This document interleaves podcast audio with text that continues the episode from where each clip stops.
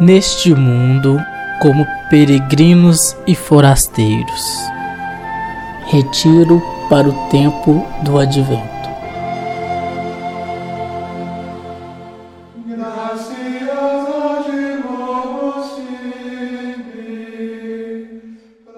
As multidões perguntavam a João: Que devemos fazer? João respondia: Quem tiver duas túnicas, dê uma a quem não tem, e quem tiver comida, faça o mesmo.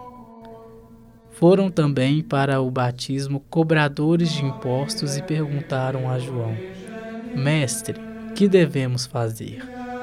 João respondeu: não cobreis mais do que foi estabelecido. Havia também soldados que perguntavam: E nós, que devemos fazer? João respondia: Não tomeis à força dinheiro de ninguém, nem façais falsas acusações. Ficais satisfeitos com o vosso salário. O povo estava na expectativa e todos se perguntavam no seu íntimo se João não seria o Messias. Por isso, João declarou a todos: Eu vos batizo com água, mas virá aquele que é mais forte do que eu. Eu não sou digno de desamarrar a correia de suas sandálias. Ele vos batizará no Espírito Santo e no fogo. Ele virá com a pá na mão, vai limpar sua eira e recolher o trigo no celeiro. Mas a palha ele a queimará no fogo que não se apaga. E ainda, de muitos outros modos, João anunciava ao povo a boa nova.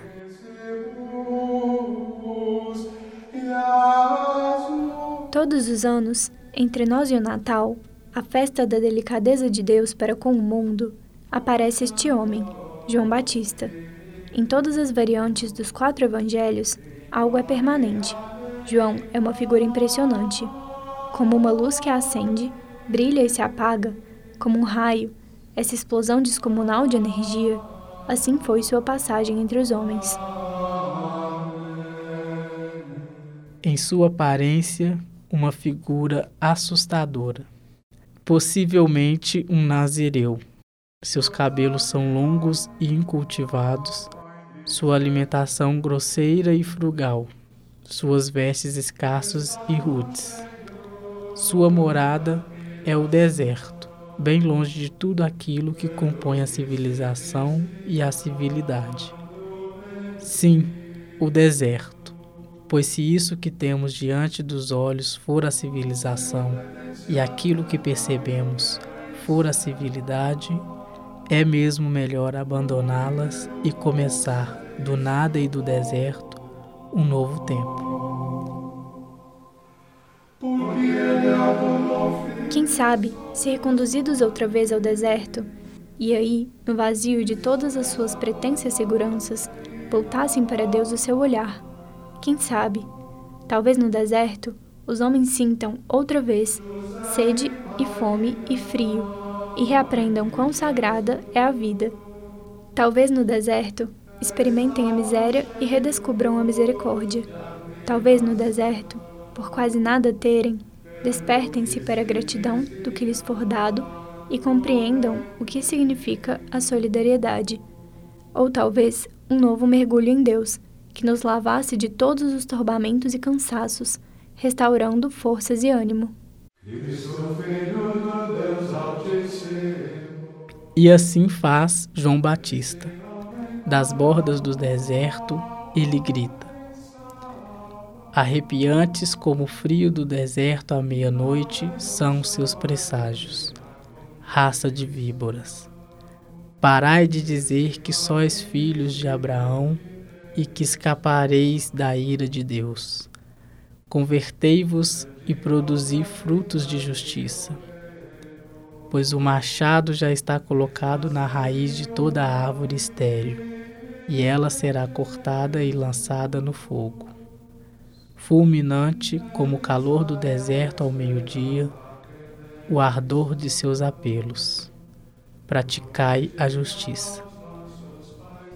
Quem tem o que comer, reparta seu alimento com aquele que está com fome, e observai a lei.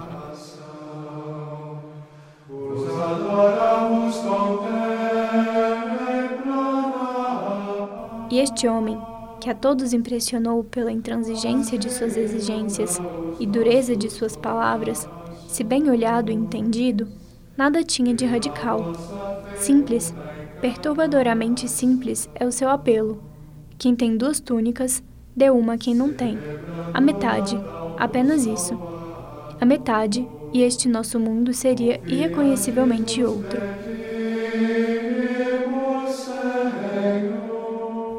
Assim simples são as exigências da voz que clama no deserto.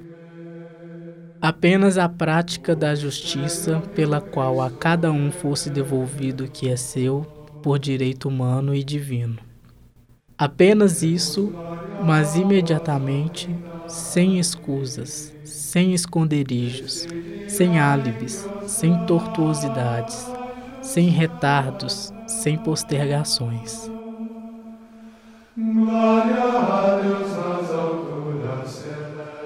Imaginemos agora, por um instante, como haveria de ser este mundo se os apelos deste homem de Deus se tornassem realidade, se os caminhos entre os homens deixassem de ser assim tão escabrosos, tortuosos, curvos, repletos de outeiros e valas, se os vales se aterrassem, de sorte que ninguém mais precisasse estar só, no abismo de sua solidão.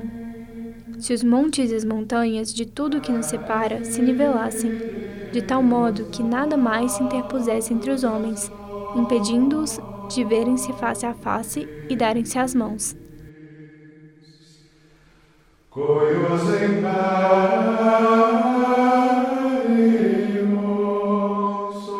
Esta era a inflamada visão do eremita do Jordão. Tudo isso pareceu-lhe tão próximo, tão possível, tão simples e por isso mesmo tão realizável. E, no entanto, dois mil anos depois, temos que constatar: o simples, o mais simples, nós ainda não realizamos e a questão central tornou-se apenas mais grave. Como despertar-nos para um novo começo dois mil anos depois? Como transformar pedras ou corações petrificados em filhos de Abraão? Um novo espírito? Mas como provocá-lo? O que fazer para que nossa vida e este mundo seja um lugar em que nos sintamos próximos de Deus e Deus esteja conosco.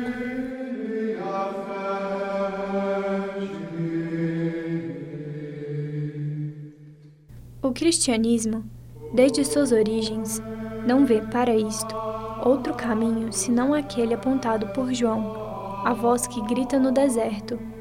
Para uns, apenas um eremita irritado com os homens ou um caniço agitado pelo vento para Jesus de Nazaré, o maior de todos os homens nascidos de mulher.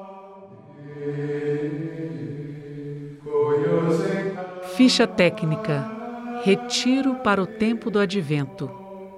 Produção: Pastoral Universitária PUC Minas, Unidade São Gabriel. Organização: Professores Eurides Rodrigues, Pedro Vaz Pérez e Rosélia Junqueira Carvalho Rodrigues.